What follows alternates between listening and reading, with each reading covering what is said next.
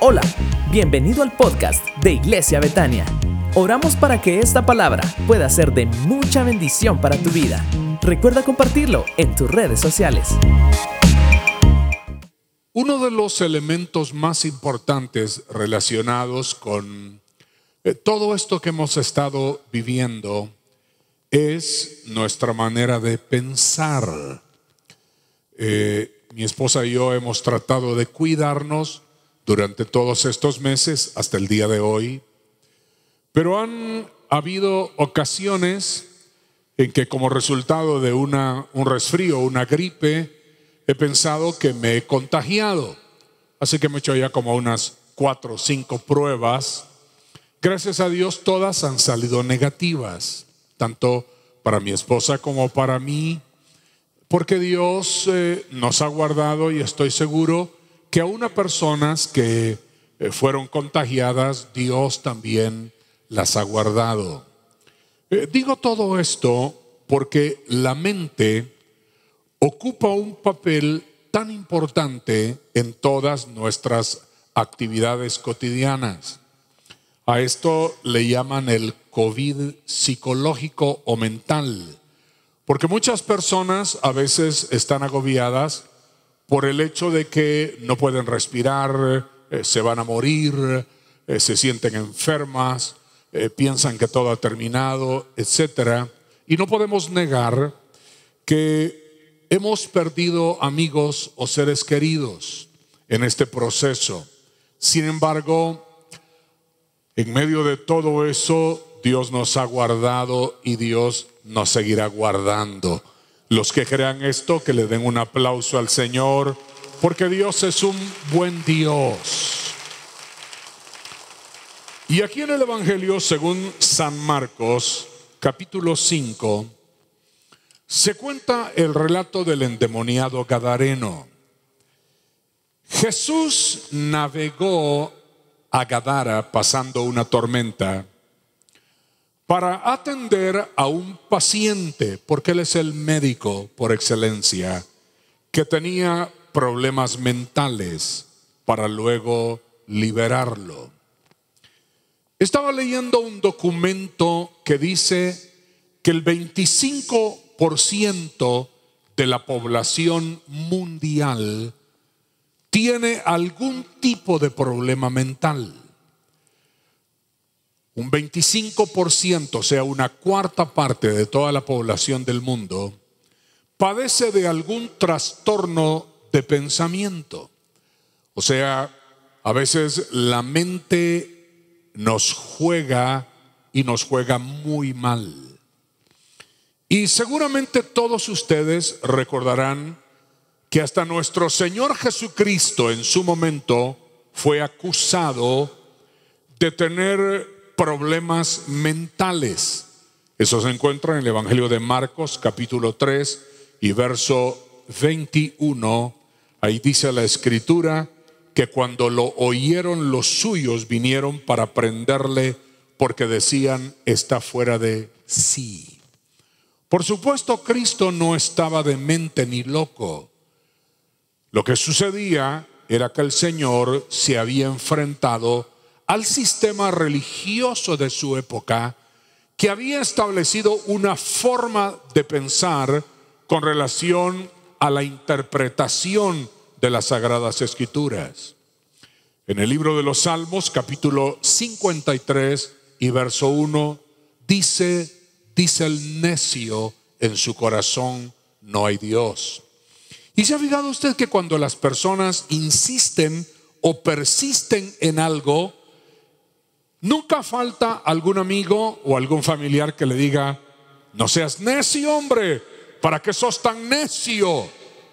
Y el Salmo 53, 1 dice, dice el necio en su corazón, no hay Dios. O sea, la Biblia establece que la necedad es persistir en una forma de pensamiento equivocada. Cuando una persona insiste en pensar de una forma tal que está afectando su salud, su vida, su economía, su familia, a eso se le llama necedad. Y ¿Se recuerdan ustedes que entre los reyes de Israel hubo un rey que padecía de arranques de locura, se llamaba Saúl? Tuvieron que traer a David para que le tocara el arpa. Y cuando David le tocaba el arpa y soltaba alabanzas al Señor, entonces el espíritu malo, dice la escritura, se apartaba de él. La palabra naval en el idioma hebreo es sinónimo de necedad o locura.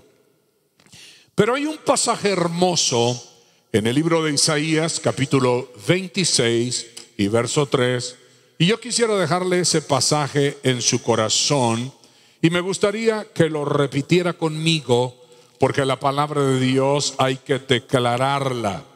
Y en Isaías 26, 3 dice, tú guardarás en completa paz a aquel cuyo pensamiento en ti persevera, porque en ti ha confiado. Vamos, repita conmigo y diga, Dios me guardará en completa paz, porque mi pensamiento en Él persevera. Démosle un aplauso al Señor. Vamos a vivir tranquilos, confiados, reposados en Dios.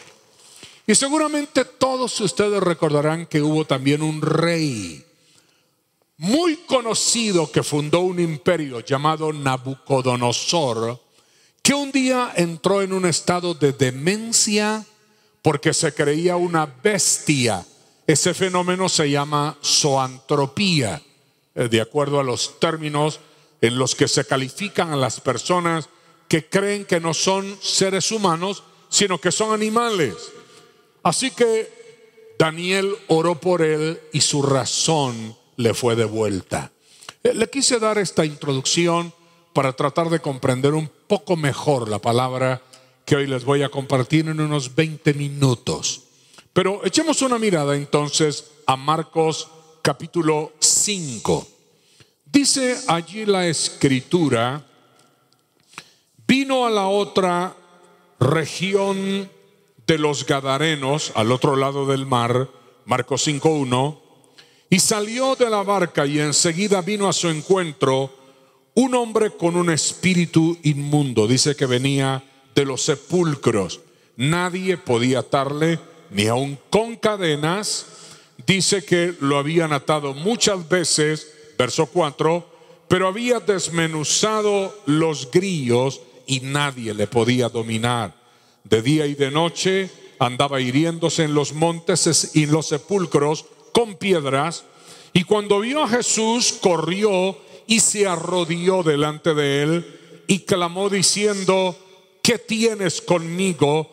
Jesús, Hijo del Dios Altísimo, te conjuro por Dios que no me atormentes, porque Cristo le decía, sal de este hombre espíritu inmundo.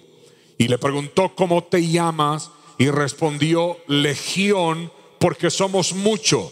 Le rogaba que no los enviase fuera de aquella región y había cerca un gran hato de cerdos paciendo.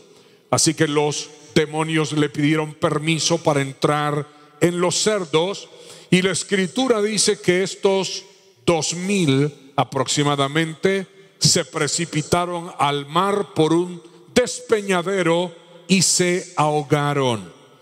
Y cuando llegaron los de la ciudad a ver lo que había sucedido, vieron al que había sido atormentado, verso 15, que había tenido a la legión sentado vestido y en su juicio cabal y tuvieron miedo. Así que comenzaron a rogarle que se fuera de sus contornos porque les contaron también lo de los cerdos.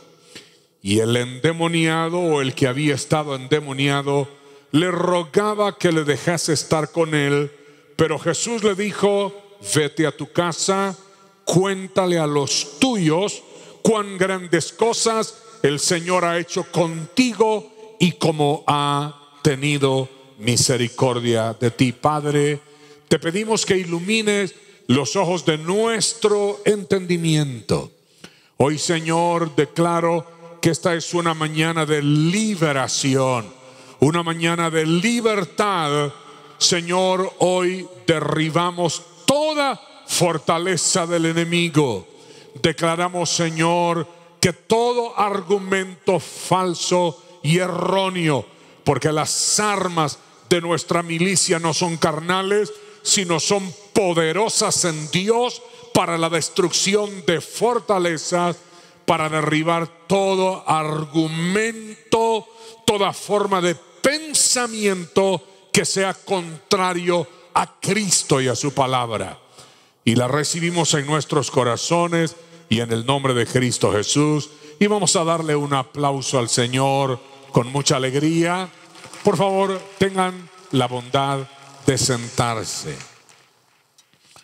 Una de las lecciones más importantes del pasaje, y aquí voy a comenzar, es que los problemas espirituales no se resuelven con recursos materiales. Se lo voy a repetir una vez más. La primera lección es que los problemas mentales, emocionales o espirituales, como los que tenía el Gadareno, no se resuelven con recursos materiales. A este endemoniado lo habían atado con grillos y cadenas, y aunque muchos trataban de controlarlo, nadie lo podía dominar porque nada había funcionado, porque los problemas espirituales no se resuelven con recursos materiales. Quiero que vea conmigo, por favor, un pasaje que le voy a leer en el libro de Eclesiastés, capítulo 2, versos 3 y verso 17. Y quiero que usted observe lo que escribió aquí Salomón. En el capítulo 2 de Eclesiastés y verso 17, dice aquí la escritura que él dijo estas palabras, 2.17, aborrecí por tanto la vida, porque la obra que se hace debajo del sol me era fastidiosa por cuanto todo es vanidad y aflicción de espíritu. Cuando Salomón está diciendo aborrecí la vida, era porque seguramente había caído en un estado de desaliento, de desánimo. Ahora quiero que vea conmigo el verso 3. Propuse en mi corazón agasajar mi carne con vino y que anduviese mi corazón en sabiduría con retención de la necedad hasta ver cuál fuese el bien de los hijos de los hombres.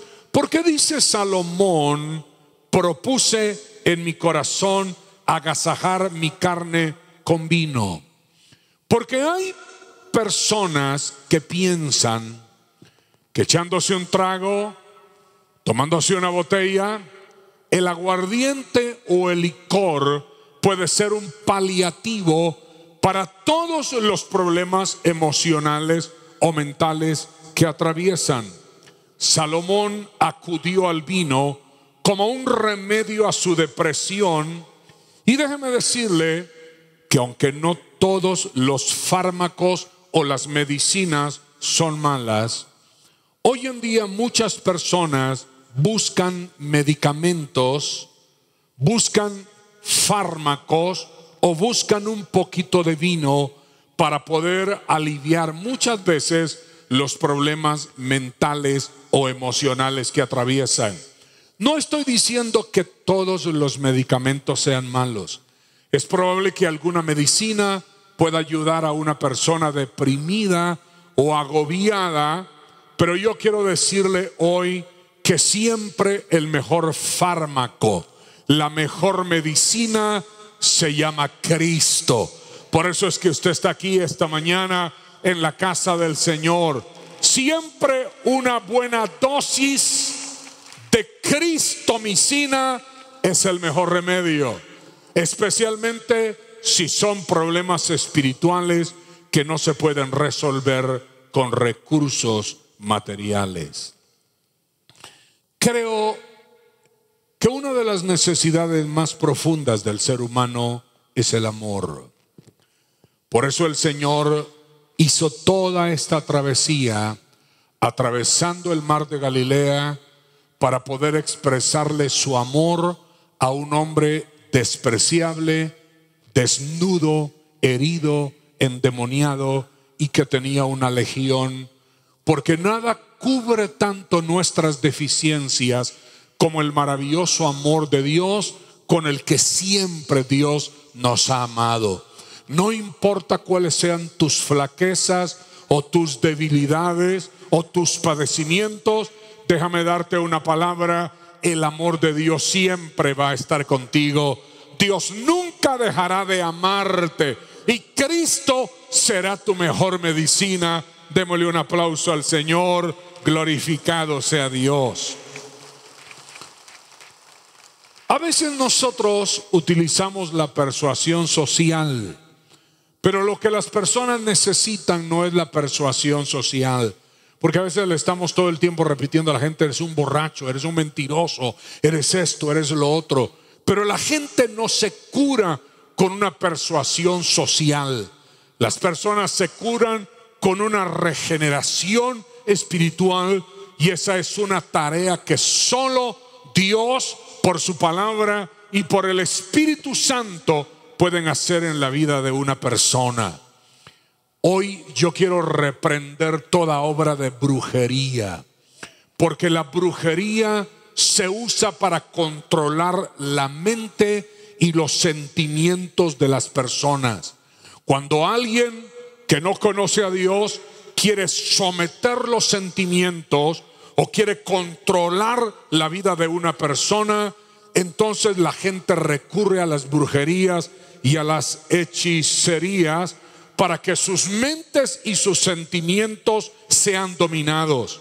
Pero yo declaro que el que va a controlar tu mente, tu corazón y tus sentimientos es Dios a través de su santa y bendita palabra. Y hoy echamos fuera todo espíritu de brujería y de hechicería. Alguien que repita conmigo y diga, brujería fuera en el nombre de Jesús. Hechicerías fuera en el nombre de Jesús. Espíritus de muerte fuera en el nombre de Jesús. Espíritus de demencia y de temor y de angustia fuera en el nombre de Jesús. Démosle un aplauso a nuestro Salvador con mucha alegría. Glorificado sea Dios. Otro detalle que quiero compartir con usted es que el hombre siempre estaba herido. Porque un concepto falso hace que las personas se hieran o agravian a otros. Es que a mí nadie me quiere. Si a ti hay muchas personas que te aman. No es que a mí nadie me comprende. Es que mis problemas nunca se van a solucionar. Es que mi matrimonio está perdido. Es que yo, mis hijos no me quieren, mi familia no me ama, mi economía no va a cambiar. Todo, si usted tiene un concepto falso en su mente, todos esos conceptos erróneos lo herirán, herirán su alma, herirán su mente y al final, como el endemoniado gadareno, usted termina hiriendo, terminará hiriendo a otras personas. Todo lo que atormenta su mente o su alma debe salir. Dije que todo lo que atormenta su mente o su alma debe salir. Ponga la mano sobre su pecho, diga conmigo temores, preocupaciones, angustias, fuera de mi vida. Cristo le preguntó, ¿cómo te llamas? ¿Por qué Jesús le preguntó, ¿cómo te llamas? Porque es necesario para liberar a una persona conocer la raíz de un mal o la raíz de un pensamiento. En alguna ocasión he dicho esta frase, ningún pensamiento ocupa tu mente sin pagar alquiler. O sea, si tú tienes pensamientos erróneos, equivocados, si tienes una mentalidad de pobreza, de muerte, de fracaso, de derrota, de enfermedad, esos pensamientos te van a pasar una factura. Ningún pensamiento vive en tu mente sin pagar alquiler. Pero si tú tienes pensamientos de vida, de gracia, de salud, de abundancia, de amor, de prosperidad, todos esos pensamientos consolidarán tu vida y harán que las bendiciones de Dios vengan sobre ti, sobre los tuyos. Alguien que pueda creerlo y celebrarlo y que le dé un aplauso al Señor. Aleluya.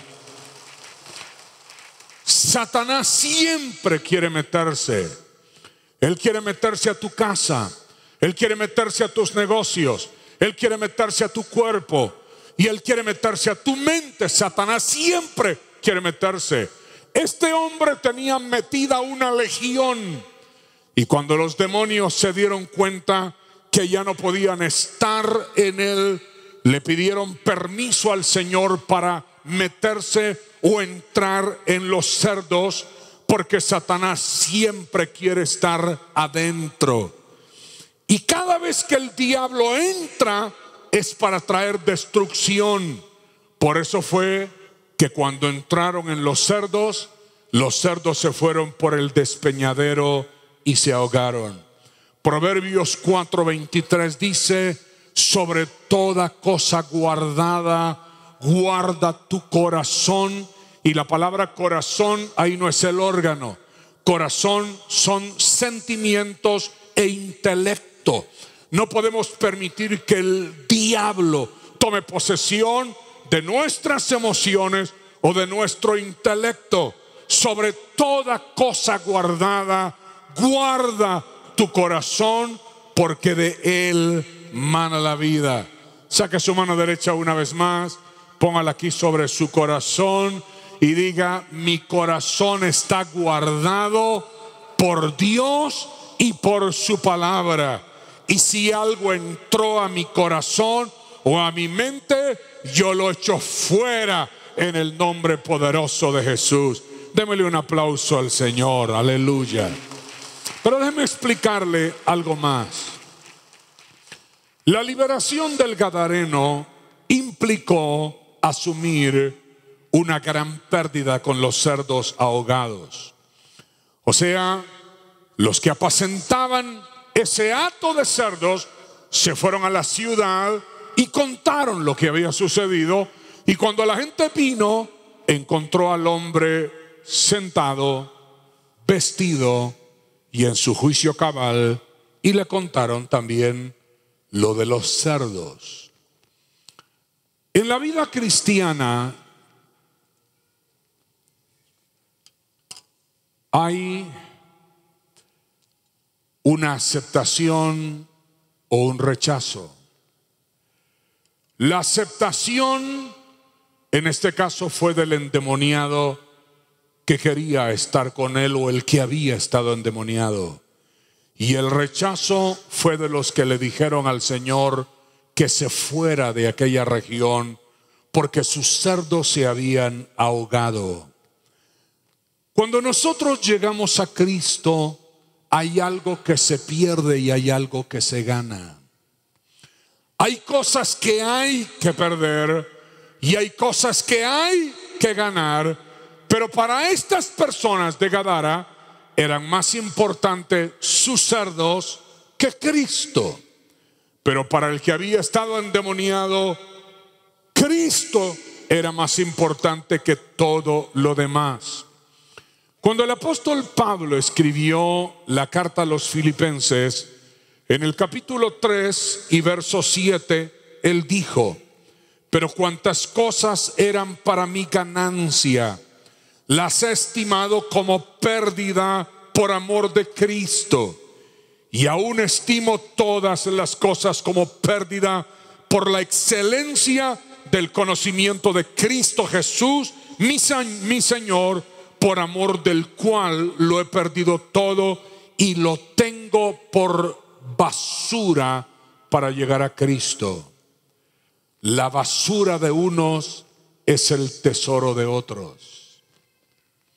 No cabe duda que cuando nosotros llegamos al Señor, tenemos que establecer un orden de prioridades para ver cuáles son las cosas que son nuestra ganancia y cuáles son las cosas que son basura y hay que estimarlas como pérdida. Nuestras prioridades están relacionadas con nuestra forma de pensar. Los gadarenos le rogaron que partiera, pero cuando llegó de regreso a la otra orilla, una multitud lo estaba esperando. ¿Se recuerdan la hija de Jairo? ¿Se recuerdan ustedes también de la mujer que tomó el manto, tocó el manto del Señor? Toda esta multitud lo esperaba. Mientras los gadarenos lo rechazaban, había una multitud que lo esperaba. El cristianismo es eso, establecer una escala de valores en nuestra forma de pensar y hay basuras mentales y emocionales que uno debe sacar de su corazón para establecer las prioridades correctas. Y voy a terminar con esto último. Pónganse todos de pie, por favor, si me asisten ya con el piano. Y déjeme decirle unas palabras finales. Nada influye tanto en las personas como un cambio de conducta y pensamiento. Porque cuando ellos regresaron, dice el verso 15, encontraron que el hombre en quien había estado la legión, estaba sentado, vestido y en su juicio cabal y tuvieron miedo, porque nada influye tanto en las personas como un cambio de conducta y de pensamiento. ¿Por qué el Señor le preguntó, ¿cómo te llamas? Y el hombre respondió, Legión ¿Por qué no dijo Mario, Luis, René, Ernesto, Arturo? Me llamo Arturo, sí, Arturo. Porque dijo, me llamo Legión. La respuesta es porque lo que estaba dentro de él había afectado su identidad. El hombre había perdido toda identidad. Por eso él no dijo que se llamaba Luis, Pedro, Enrique, etcétera. Él dijo, me llamo Legión porque los demonios tenían el control de su vida. Usted no le puede permitir al enemigo eso jamás, porque usted tiene una clara identidad en Cristo. Levante sus manos y diga, soy salvo, soy sano, soy libre, soy próspero, soy bendecido, soy un hijo de Dios, soy la justicia de Dios y mi nombre está escrito en el libro de la vida del Cordero. Démosle un aplauso al Señor porque nosotros tenemos una identidad de pensamiento. Glorificado sea Dios. Y finalmente la legión que estaba en él dijo, ¿qué tienes que ver conmigo? Jesús, Hijo del Supremo, Hijo del Dios Altísimo. La palabra en el idioma griego es hupsistos, que es un superlativo de alto que regularmente se traduce altísimo. Esta palabra en el idioma hebreo es la palabra Elión. O sea, los demonios mismos reconocían que no hay nadie más alto y más grande que Dios. Por eso es que nuestros pensamientos, nuestras emociones y nuestros sentimientos deben ser dirigidos por el Altísimo. El Salmo 91, 1 dice, el que habita al abrigo del el león o del Altísimo morará bajo la sombra del Omnipotente. Yo garantizo la seguridad de tu mente y de tu alma y aún de tu cuerpo, porque tú no estás desamparado, tú estás bajo la sombra del Dios omnipotente. Alguien que lo crea y que lo celebre con gran alegría. Y cierro con esto. Sus palabras eran entonces, ¿qué tengo que ver contigo? Los demonios no tienen nada que ver con él. Pero todo lo que está relacionado con nuestra vida tiene que ver con Cristo.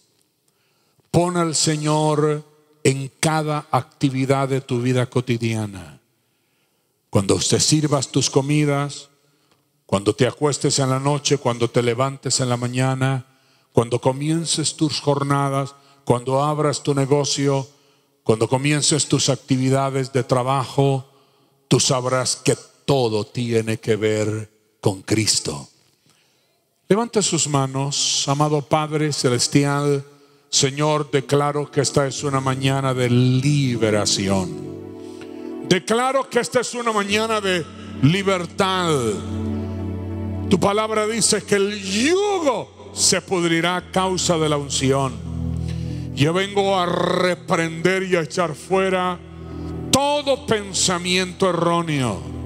Vengo a echar fuera todo espíritu de temor, angustia, enfermedad, preocupación.